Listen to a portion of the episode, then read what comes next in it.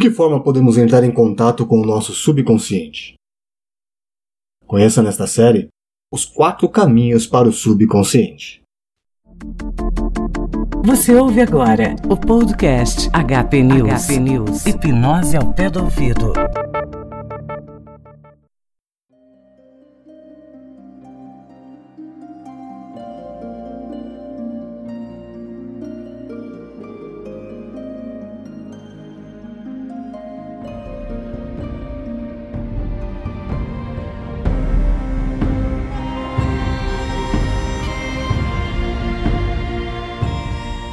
Bom dia, boa tarde ou boa noite. Eu sou Samej Spencer e você está ouvindo o podcast HP News Hipnose ao pé do ouvido.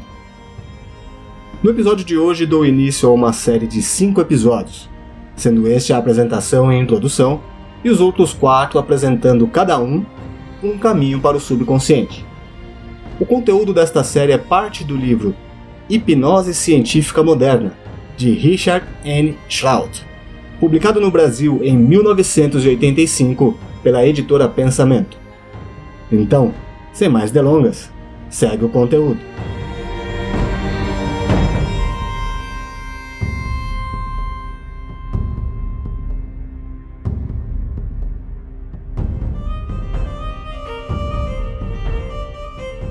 Quatro caminhos para o subconsciente.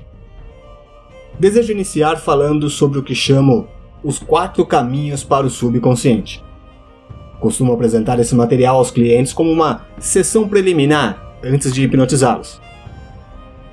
Aqueles de vocês que estiverem interessados principalmente no autodesenvolvimento e no autoconhecimento acharão esta sessão particularmente importante.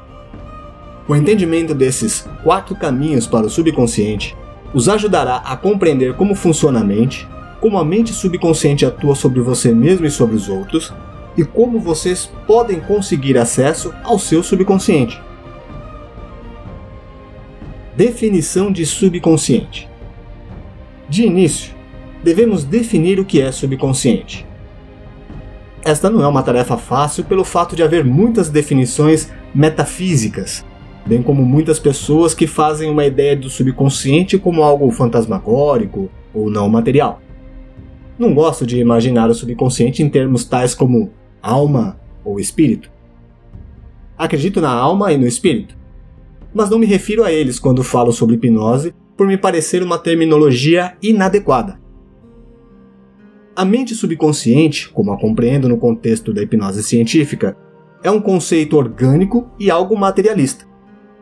Temos ciência de que não temos só o cérebro e a medula espinhal como centro de controle mas que também podemos dividir o nosso sistema nervoso basicamente em duas seções: o sistema nervoso central, cérebro e nervos espinhais, que controlam as ações voluntárias, e o sistema nervoso autônomo, que controla as ações involuntárias. Esse sistema nervoso autônomo é, por sua vez, subdividido em duas partes: os sistemas simpático e parasimpático. Nosso corpo em seu todo, músculos e órgãos, reage por intermédio de todo o sistema nervoso, sem muito pensamento consciente. Dessa forma, define o subconsciente, no contexto da hipnose, simplesmente como a soma total de todas as funções neurológicas e bioquímicas do organismo que operam abaixo do nível da percepção consciente. Vocês poderão dizer, agora, que já expliquei tudo. Mas não. Eu apenas apresentei o assunto de um modo correto. Mantenho o subconsciente dentro do seu sistema nervoso e dentro dos limites do seu corpo. Ele é tudo o que ocorre, a soma total de todas as funções do seu sistema nervoso, do sistema endócrino, de todas as funções eletroquímicas que ocorrem abaixo do nível da sua percepção consciente. Isso é o que entendemos por subconsciente simplesmente tudo o que está ocorrendo com relação àquilo a que você não está conscientemente atento. Dizendo isso, entretanto, cairei no velho hábito de falar sobre o inconsciente como se fosse algo em si mesmo. Duas espécies de raciocínio. É importante compreender como a sua mente subconsciente pensa. Se ela faz parte do seu sistema nervoso, é natural referir-se a isso como pensamento. Lemos, algumas vezes, que a mente subconsciente não raciocina, mas isso não é totalmente verdadeiro. Há duas espécies de raciocínio e é importante sabermos disso a fim de compreender como o subconsciente raciocina. As duas espécies de raciocínio são o indutivo e o dedutivo. Tentarei explicá-las resumidamente. O raciocínio dedutivo ocorre quando partimos de uma generalização, de uma teoria ou uma premissa e raciocinamos em direção ao específico.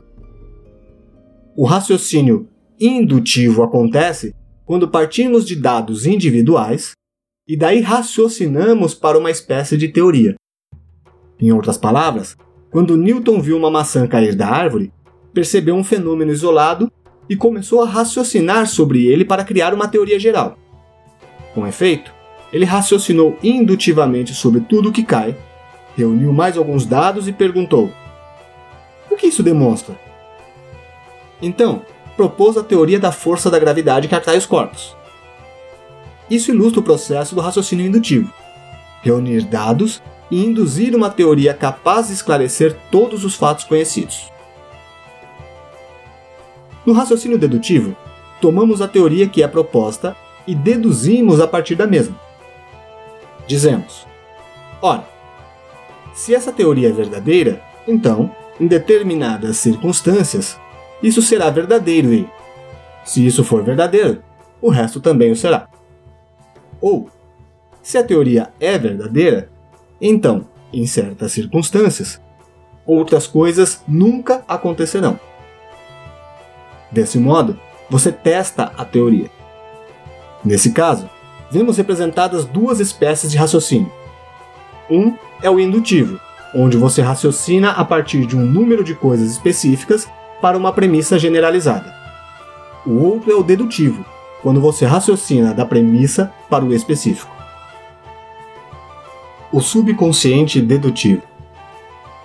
Então, o modo como esse processo se desenvolve em relação ao subconsciente é simplesmente este. Nossa mente consciente, a mente que estamos utilizando para ler, ouvir e ou analisar neste instante, raciocina desses dois modos.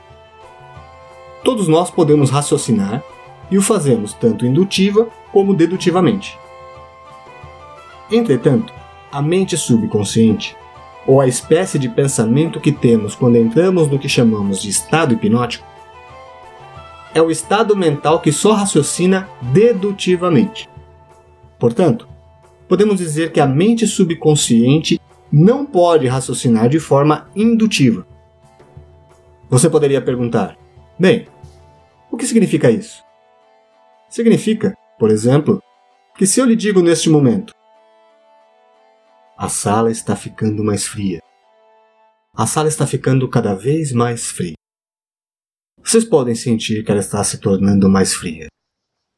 E você pensa nisso por um momento e diz: Espera um pouco. Eu não estou sentindo a sala se tornar mais fria. O que é isso? É uma peça que está pregando? Não está de fato se tornando mais fria, está? Há alguém que sente que está ficando mais frio? Pode ser que esteja mais frio onde ele está sentado, Pode ser que ele esteja sentindo calafrios e essa, talvez, seja a causa de haver dito isso. Vamos olhar o termômetro e ver se está realmente ficando mais frio. Esse é o raciocínio indutivo. Você pensa, vamos examinar os dados e ver se eles confirmam essa teoria de que a sala está se tornando mais fria. Entretanto, se, em estado hipnótico, dissermos ao seu subconsciente exatamente o mesmo, isto é, a sala está ficando mais fria. A sala está ficando cada vez mais fria. Vocês podem sentir que ela está se tornando mais fria. Algo totalmente diferente vai ocorrer porque a sua mente subconsciente aceita a minha premissa de que a sala está se tornando mais fria. Este é um fato, na medida em que a mente subconsciente entra em questão. O subconsciente não tem a capacidade de questionar a validade daquela afirmação. Pode não aceitá-la totalmente, mas não irá raciocinar indutivamente sobre ela. Será aceita total ou parcialmente. Ele não vai procurar uma evidência à parte. A mente subconsciente aceita a ideia de que a sala está se tornando mais fria. E então, sendo essa afirmação aceita como verdadeira, tudo que, pela lógica, poderá advir dedutivamente dessa premissa será também verdadeiro. E você sentirá mais frio. Todo o seu ser reagirá psicológica e fisiologicamente como se estivesse numa sala fria. Você sentirá mais frio e agirá como se estivesse com mais frio. Todos os outros que não estivessem em estado de hipnose, que estivessem ainda raciocinando indutivamente, veriam você tremendo e exclamariam: Por Deus, isso não é interessante? O que ocorre é que sua capacidade crítica foi temporariamente desviada ou interrompida, para que você pudesse raciocinar apenas de modo dedutivo.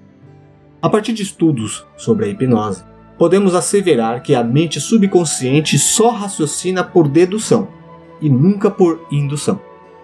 Eis porque a mente subconsciente é capaz de acreditar em muitas, muitas coisas que, afinal, não são necessariamente verdadeiras. O estado de perda de consciência. Ora, para simplificar isso, devemos simplificar ao máximo um assunto tão complexo como este? Consideremos as mentes consciente e subconsciente como as extremidades de um mesmo bastão. Uma mente, é o todo. Porém, ainda assim, duas funções e dois modos de agir. Os dois aspectos de uma mente estão constantemente em equilíbrio entre si, como uma gangorra. Com isso quero dizer que, quando um está em cima, por assim dizer, ou quando uma extremidade está no comando, a outra está embaixo. As duas extremidades não podem estar em cima ao mesmo tempo. Quando você está em estado de total consciência durante o dia, sua mente consciente está no alto. Quando você vai dormir, a natureza tem uma maneira de bloquear a mente subconsciente como um artifício protetor para evitar que alguém mal intencionado possa influenciá-la enquanto você está dormindo. Assim, quando você dorme, a natureza intervém e fecha a porta da sua mente subconsciente. Entretanto, há ocasiões em nossa vida em que atingimos certo grau de perda de consciência, por uma razão qualquer. E nossa mente consciente pode ser descrita como se estivesse um pouco embaixo, daí resultando que a mente subconsciente surge ou fica um pouco em cima. Nesse instante, o que quer que seja que nós ou outros, digamos, poderá afetar a mente subconsciente. A analogia com o computador. Continuemos a simplificar ao máximo este assunto e usemos a abordagem cibernética ou do computador para compreender a mente subconsciente. Pausa. Galera, vamos lembrar que esse livro foi publicado na década de 80, mais precisamente aqui no Brasil, em 1985. Então, antes de questionar ou pré-julgar a terminologia utilizada aqui, lembremos que eles mal faziam ideia do que poderia chegar no dia de hoje com a compreensão de linguagem cibernética ou da comparação, da analogia com o computador e programação em geral, ok? Beleza? Voltando. Julgo que é muito útil observar o seu subconsciente como um mecanismo, tal como um computador. Vejamos. Um computador é tão útil quanto a informação que nele está programada. Existem computadores extraordinários, usados em programas espaciais, que podem calcular órbitas intrincadas, o consumo de combustível necessário a uma viagem de ida e volta à Lua e etc. Mas estou certo de que esses mesmos computadores não poderiam nos dizer qual a capital da França se lhes fosse perguntado. Por que não? Porque os computadores só fazem aquilo que são programados para fazer. A mente subconsciente é idêntica a um computador e ela também é programada. Por conseguinte, quando me refiro aos quatro caminhos para o subconsciente, estou falando dos quatro modos pelos quais a mente subconsciente é programada penso que é importante aceitar este conceito porque a mente subconsciente de todas as pessoas é normal. no sentido de que ela faz exatamente o que foi instruída para fazer. Uma pessoa pode ter um comportamento anormal e ideias muito bizarras. Mas não há nada de errado com o mecanismo do subconsciente. Sua mente subconsciente está fazendo exatamente aquilo a que se destina. Ela está sendo programada e, baseada num input, ela fornece um output. Há um ditado no ramo da computação que diz: entra lixo, sai lixo. Isso significa que, não importa quão excelente seja o computador, ele deve ser programado adequadamente. Assim, a mente subconsciente é semelhante a um computador e nós estamos programados para a saúde, a felicidade, o sucesso, etc. Ou podemos estar programados para a doença, o pessimismo, a infelicidade e o fracasso. Embora nossa mente subconsciente, em ambos os casos, esteja fazendo simplesmente o que deve fazer, ela está agindo dedutivamente de acordo com o que foi nela programado.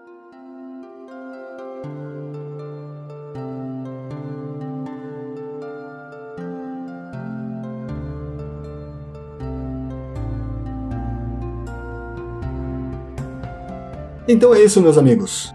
No próximo episódio, vou lhes apresentar o primeiro caminho para o subconsciente: a programação da infância.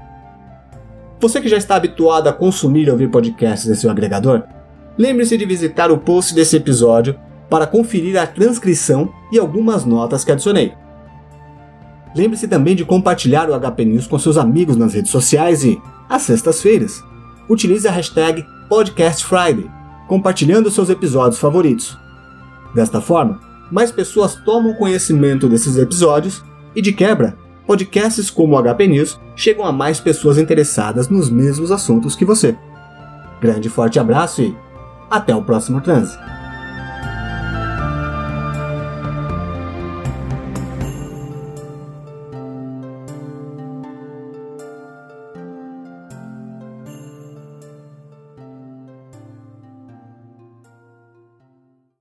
Você ouviu o HP News.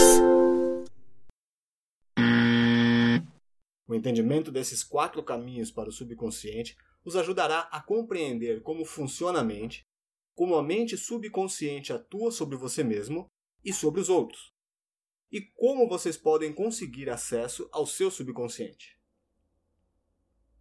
Novamente essa frase. O entendimento desses quatro caminhos para o subconsciente os ajudará a compreender o. Fu...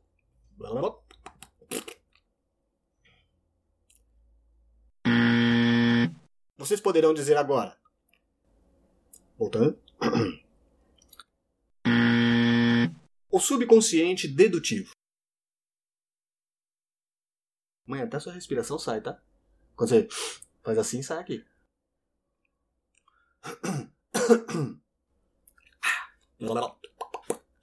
Voltando. Eita, hora de engasgar.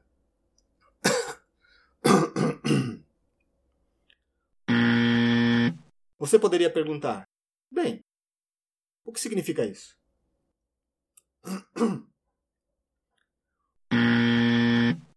Lembre-se também de quando.